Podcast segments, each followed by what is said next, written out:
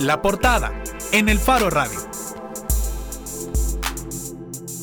Estamos de regreso en el Faro Radio. Sidney Blanco fue magistrado de la Sala de lo Constitucional entre 2009 y 2018, en un periodo que reconfiguró lo que hasta ese entonces había sido el ejercicio de la Sala de lo Constitucional más dócil que confrontativa con los poderes.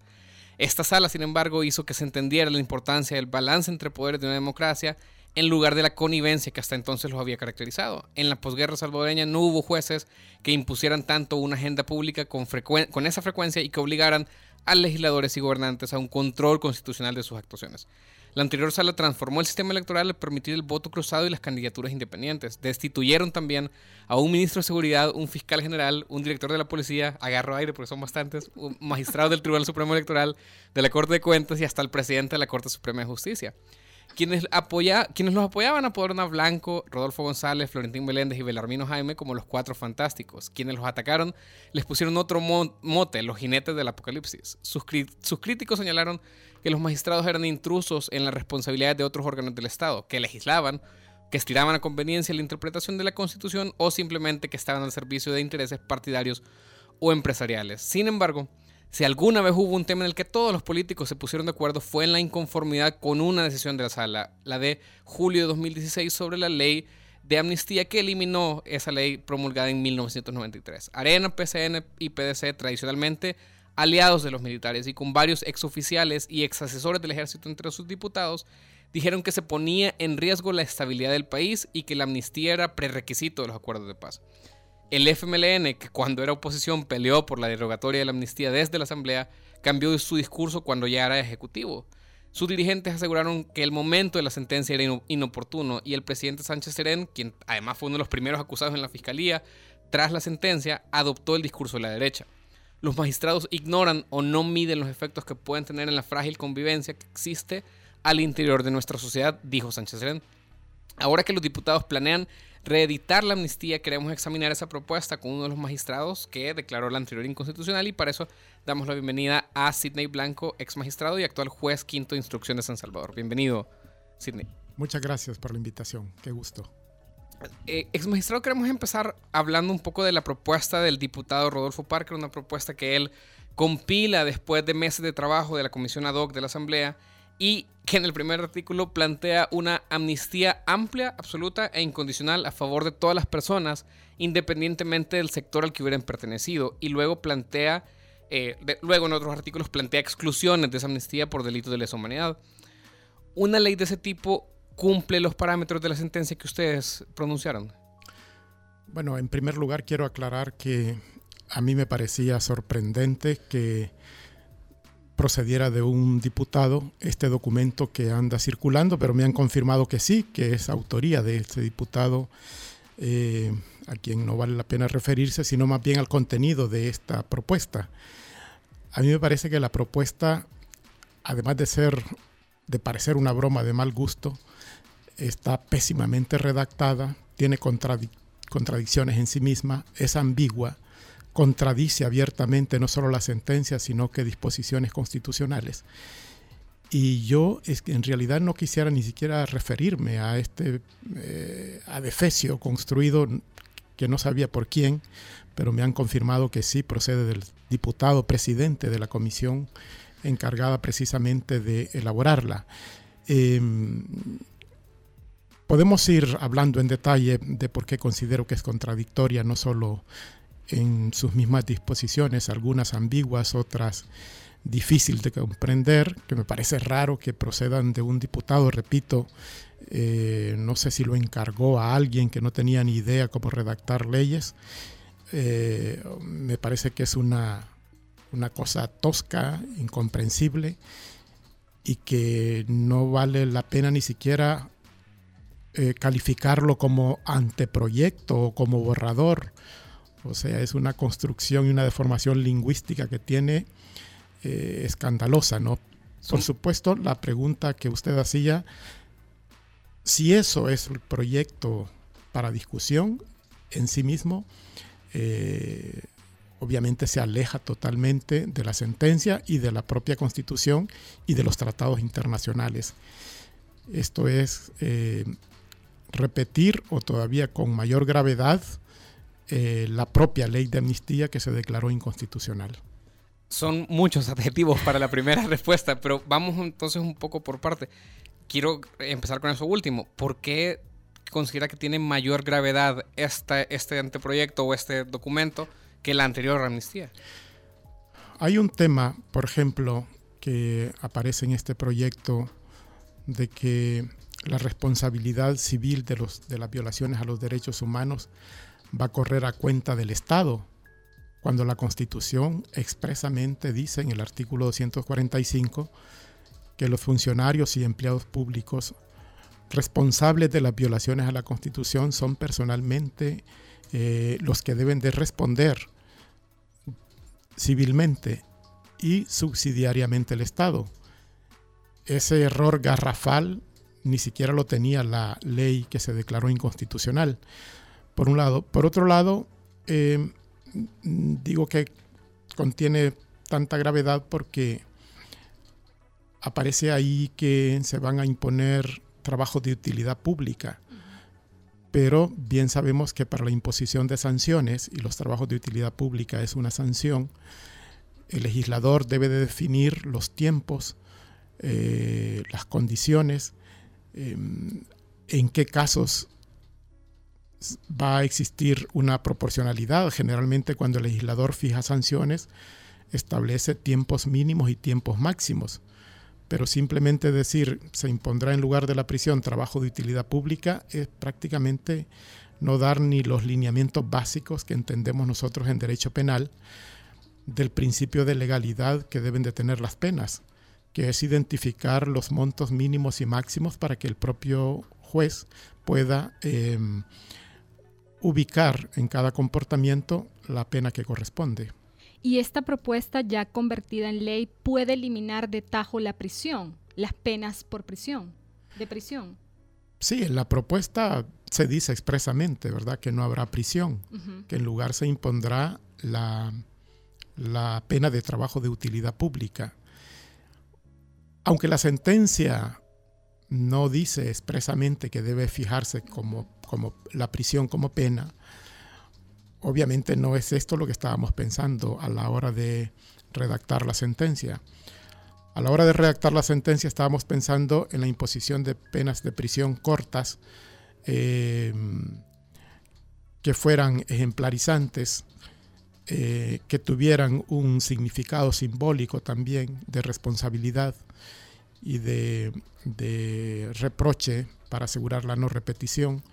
Eh, de verdad que cuando redactamos y discutimos esta sentencia, estábamos pensando que era una propuesta para conducirnos hacia una paz que reivindicara el derecho a las víctimas.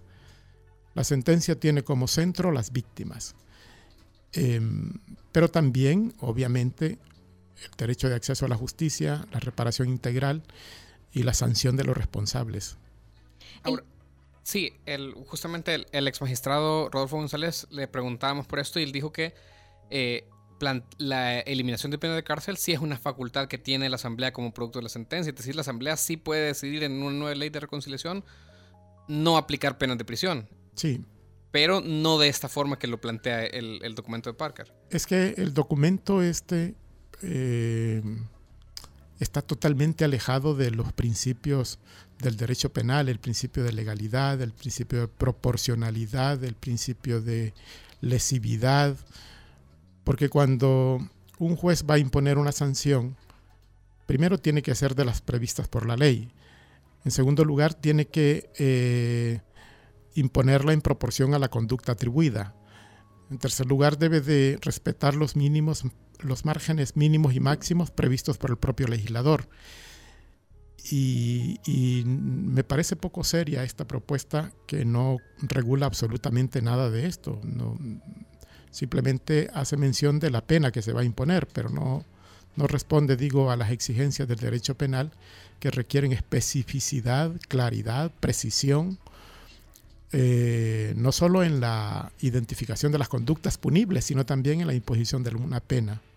Tanto la alta comisionada de las Naciones Unidas como las organizaciones civiles se refieren a esta propuesta como una nueva amnistía. El diputado Parker intenta rebatir esa información diciendo que no es, no es una amnistía absoluta porque hay exclusiones de casos de lesa humanidad, pero en estos casos entonces no habría ni prisión ni responsabilidad civil. ¿Es o no es una amnistía? Claro que es una amnistía. Es una, es una amnistía. Es más, ese artículo 1 de este documento, de este proyecto, replica casi literalmente el artículo 1 de la ley que fue declarada inconstitucional y además se ordenó a la Asamblea Legislativa y a las autoridades eh, no replicar eh, condiciones ni frases ni palabras que fueron expresamente declaradas inconstitucionales. Es decir, en la sentencia se dice, que cuando se califica de amplia, absoluta e incondicional, esa simple frase es contradictoria a la amnistía que reconoce la Constitución. En la sentencia hay un análisis muy interesante sobre bienes eh, o intereses contrapuestos. ¿Por qué declaramos inconstitucional la sentencia, la ley de amnistía? Bueno, la declaramos inconstitucional porque el legislador solo tomó en cuenta eh, lo relacionado a la, necesidad de una estabilidad política y se olvidó totalmente de los derechos de las víctimas que también son derechos constitucionales. El acceso a la jurisdicción, a la justicia, está en el artículo 2 de la Constitución. También eh, la reparación integral, que es una de las consecuencias jurídicas del delito. El conocimiento de la verdad, que también ahora el derecho a la verdad está elevado a la categoría de derecho constitucional y hay de parte de esta ley de amnistía que fue declarada inconstitucional un desconocimiento absoluto de los derechos constitucionales de las víctimas.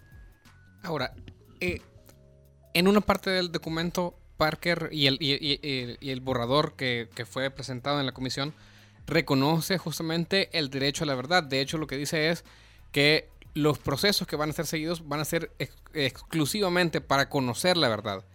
Ese hecho de solo conocer, de solo procesar para conocer la verdad de un hecho o de un caso, excluiría estos otros, eh, estos otros derechos que usted mencionaba, el derecho a la justicia y la reparación integral. Por eso es que usted dice que esta sería todavía peor que la, anterior. Por eso y por otras razones, porque em, el derecho a la verdad es, forma parte, digamos, de los derechos de las víctimas, pero también hay una responsabilidad estatal. Fíjense que en estos temas, como en los delitos en general, hay, digamos, em, dos intereses. Probablemente el interés de la víctima propiamente podría ser la, reparación y la indemnización por los daños y perjuicios ocasionados, pero hay además una responsabilidad estatal. Y la responsabilidad estatal es sancionar a los culpables de graves violaciones de derechos humanos. De manera que el Estado no puede soslayar la obligación como Estado eh, de sancionar a los responsables de graves violaciones a derechos humanos. Esto se lo ha dicho la Corte Interamericana de los Derechos Humanos en reiteradas sentencias, que lo viene sosteniendo no solo para casos de El Salvador, sino para otros casos que ha conocido en América Latina, en donde las leyes de amnistía han impedido justamente la investigación, el acceso a la justicia, la reparación y la sanción de los responsables. De manera que eh, es deber del Estado sancionar a los culpables de graves violaciones a derechos humanos.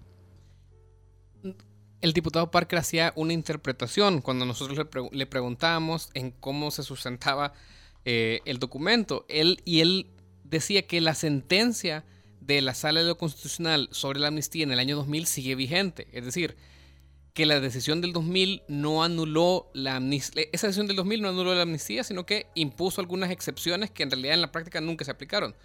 Parker eh, y dice, basado en la exposición del ex magistrado Mario Solano, que ahora hay dos sentencias que se contraponen, la del 2000 y la del 2016, de modo que hay una amnistía que sigue vigente. ¿Esa interpretación es posible? Mm, yo no estoy de acuerdo. Bueno, con respeto que le tengo al, al doctor Solano, no sé si él lo habrá dicho pero no es posible que una sentencia lo haya declarado inconstitucional y en la otra le dé vida. La sentencia pronunciada por nosotros en el 2016 eh, expulsa del ordenamiento jurídico la ley de amnistía de 1993 y por lo tanto no existe en el ordenamiento jurídico. Em, quiero recordarles de que contra esta ley de amnistía se presentaron varias demandas por distintos motivos. En un primer momento, recién aprobada, se, presentó una demanda de inconstitucionalidad y la sala de, esa, de ese entonces, presidida por el doctor Mauricio Gutiérrez Castro, dijo que la, sala de lo constitucional no tenía competencia para meterse en asuntos políticos y que la amnistía era un tema político que correspondía a los otros órganos políticos. En el 2000, la sala sí dijo, reconoció la competencia, pero trasladó a los jueces los casos concretos en los que debía decidirse.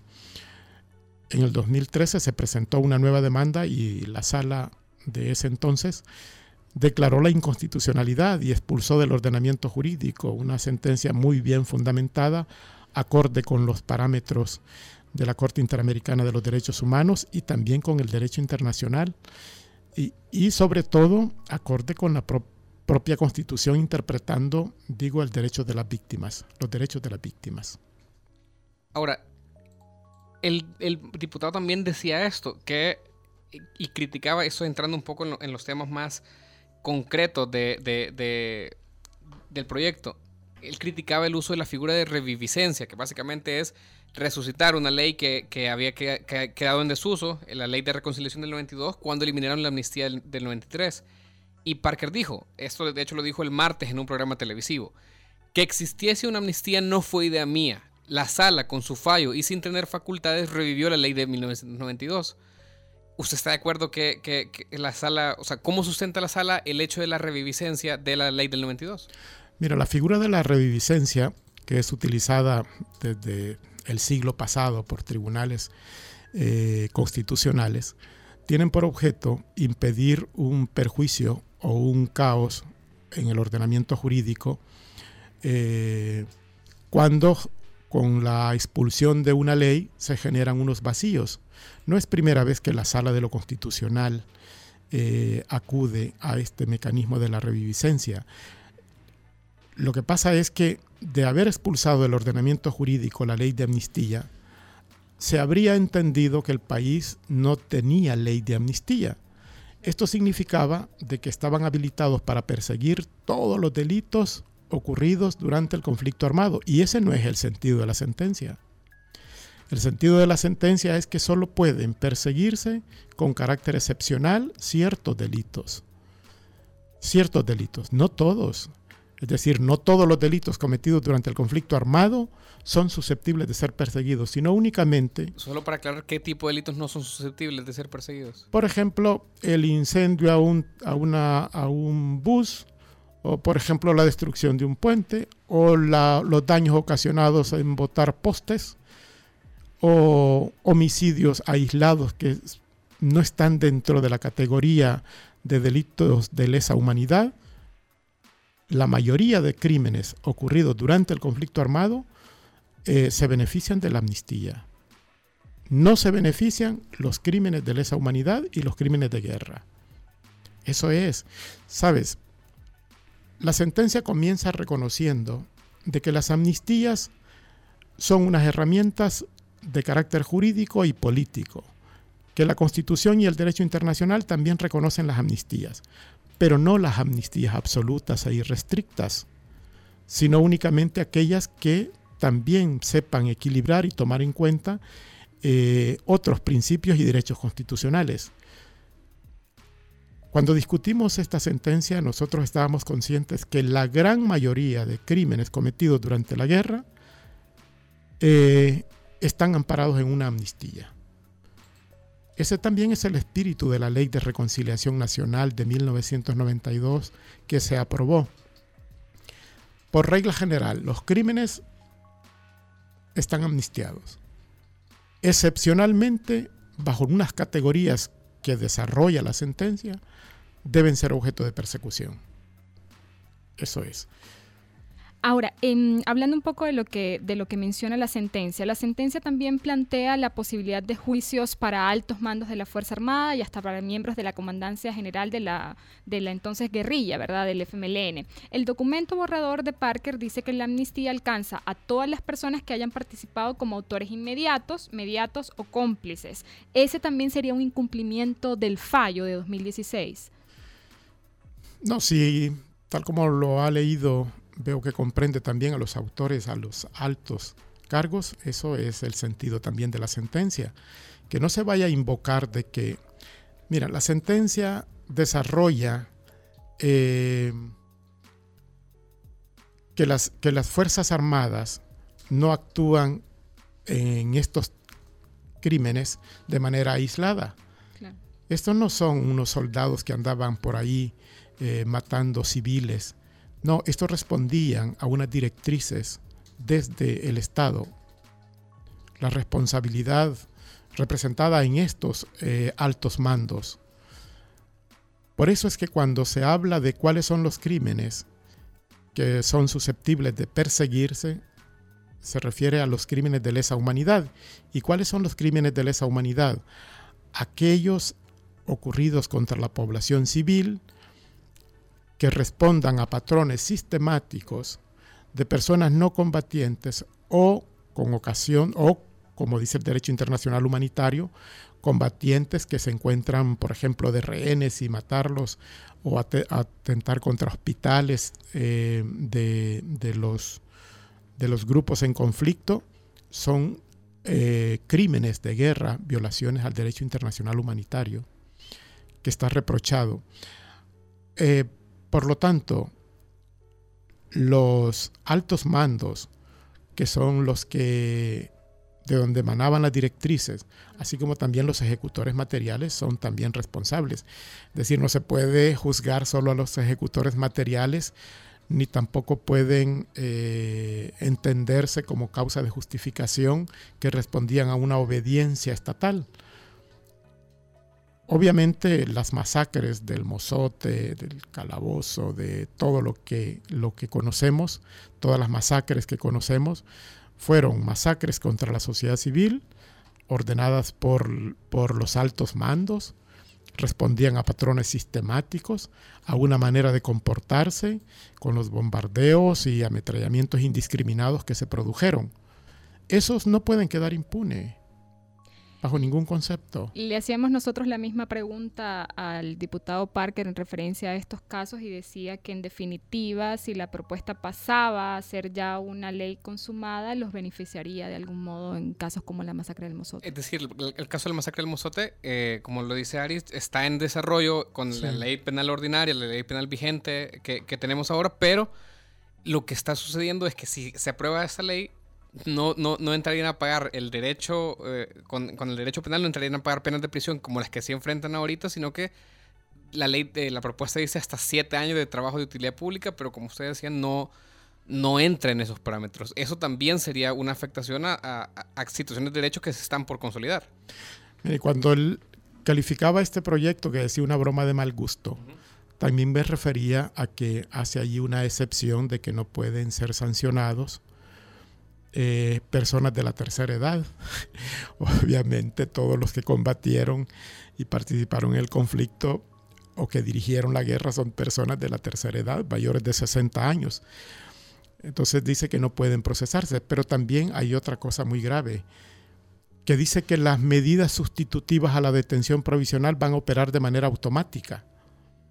Yo no he visto ninguna disposición semejante, eh, con semejante tergiversación del concepto de las medidas cautelares.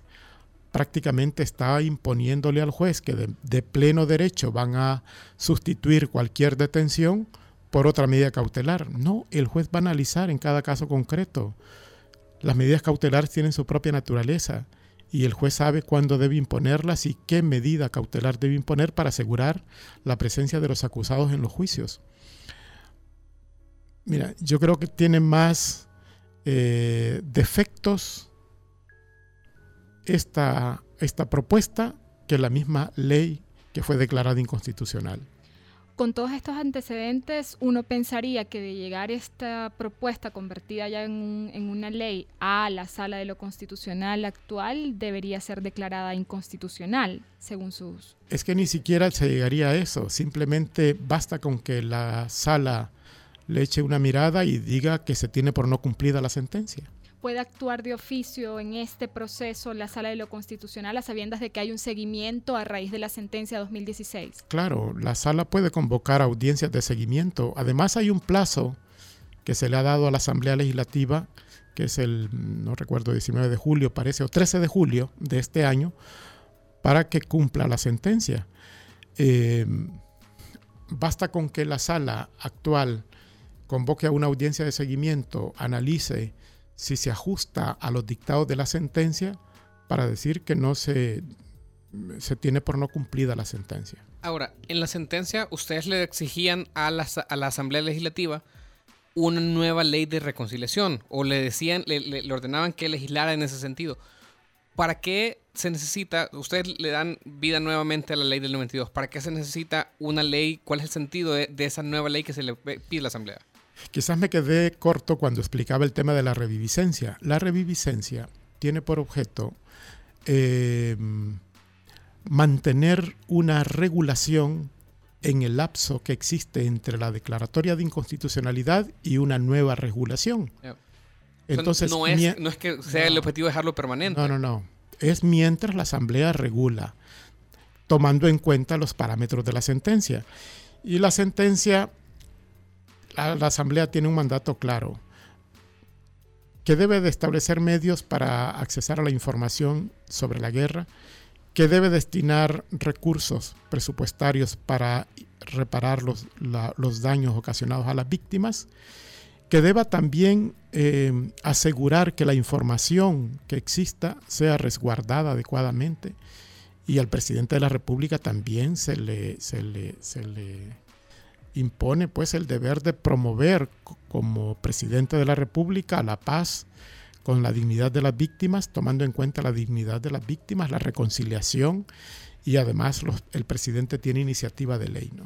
Previo a la actuación de la Sala de lo Constitucional, si los diputados llegasen a aprobar esta ley con estos parámetros, caerían en desacato.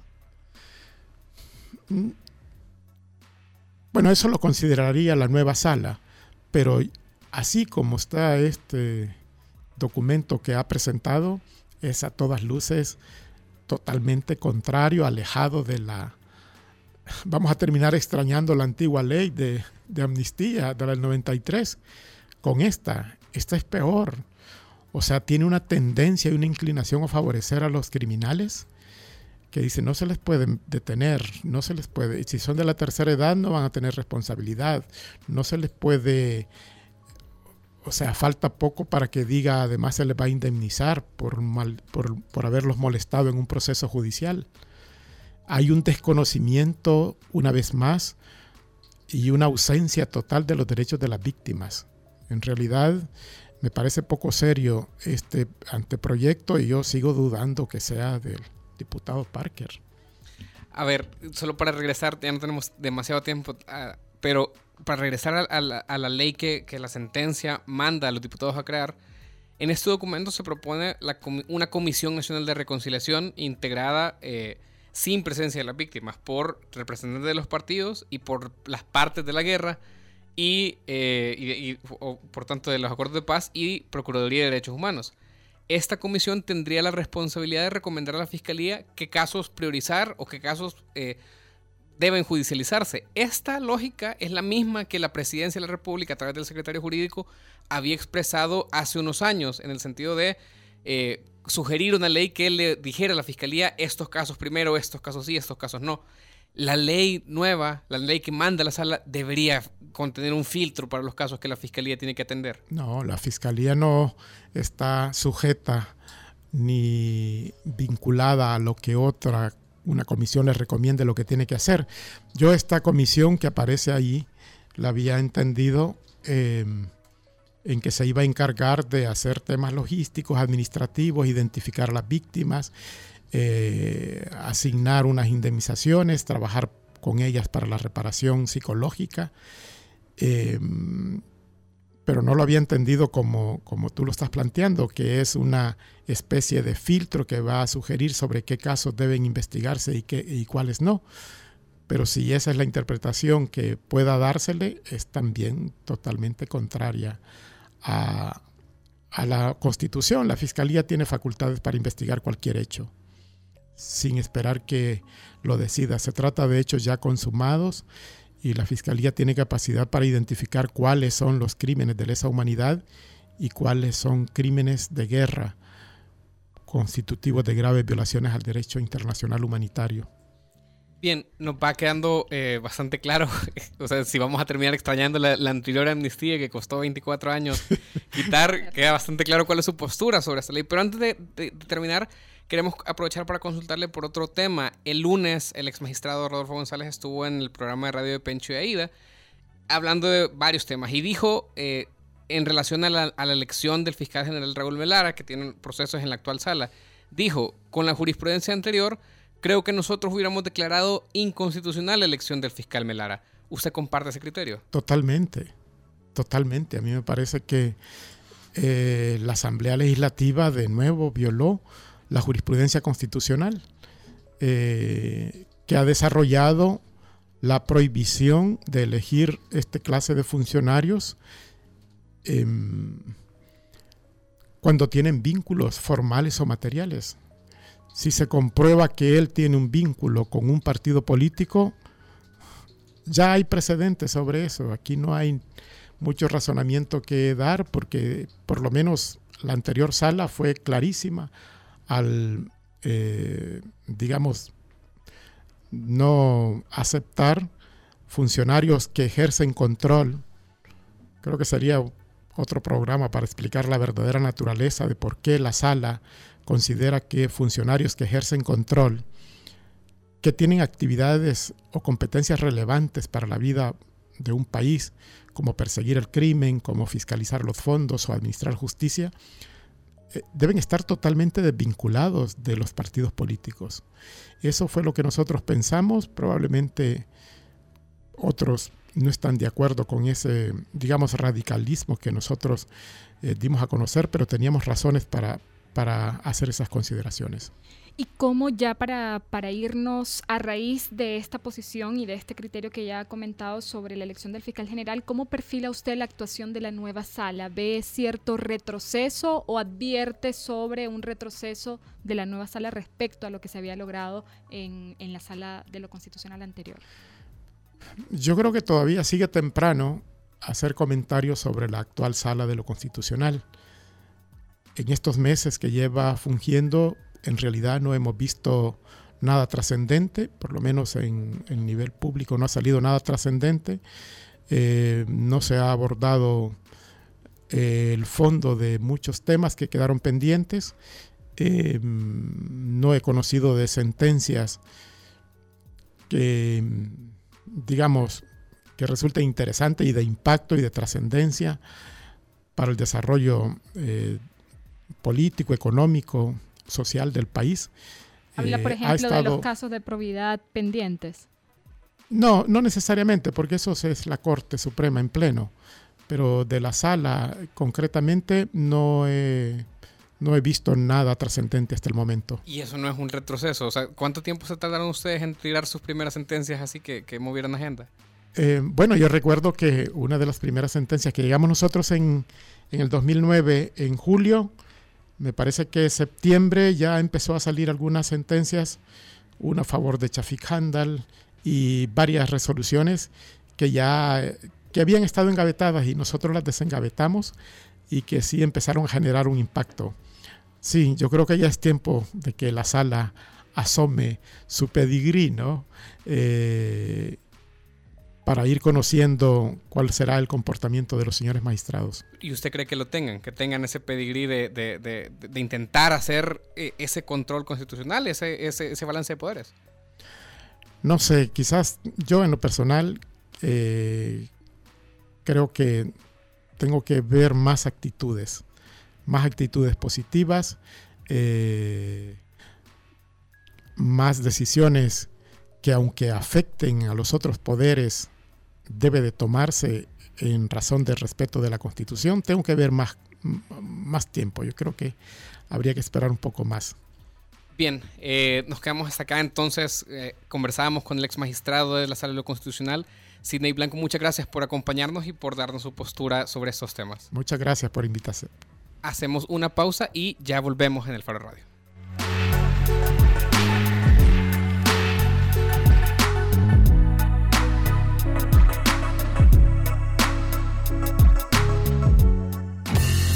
Estás escuchando 105.3.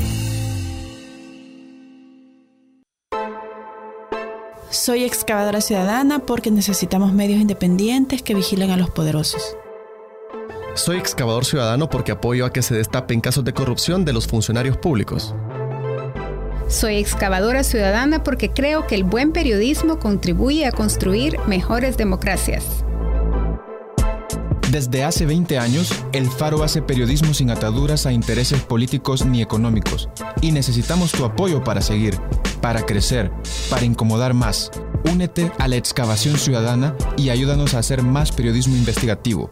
Entra a excavación.elfaro.net. El Faro, 20 años haciendo periodismo independiente. Estás escuchando 105.3.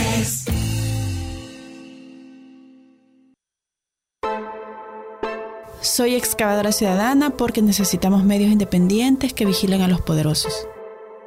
Soy excavador ciudadano porque apoyo a que se destapen casos de corrupción de los funcionarios públicos. Soy excavadora ciudadana porque creo que el buen periodismo contribuye a construir mejores democracias. Desde hace 20 años, El Faro hace periodismo sin ataduras a intereses políticos ni económicos. Y necesitamos tu apoyo para seguir, para crecer, para incomodar más. Únete a la excavación ciudadana y ayúdanos a hacer más periodismo investigativo. Entra a excavación.elfaro.net. El Faro, 20 años haciendo periodismo independiente. Todos los sábados, agrégale un plus a tu fin de semana y disfruta de los tracks del momento. Evelyn Álvarez te los presenta todos. Del 20 al 1 en Plus 20, el conteo musical de la semana con los éxitos favoritos. Plus 20, todos los sábados de 10 de la mañana a 12 del mediodía por punto 105.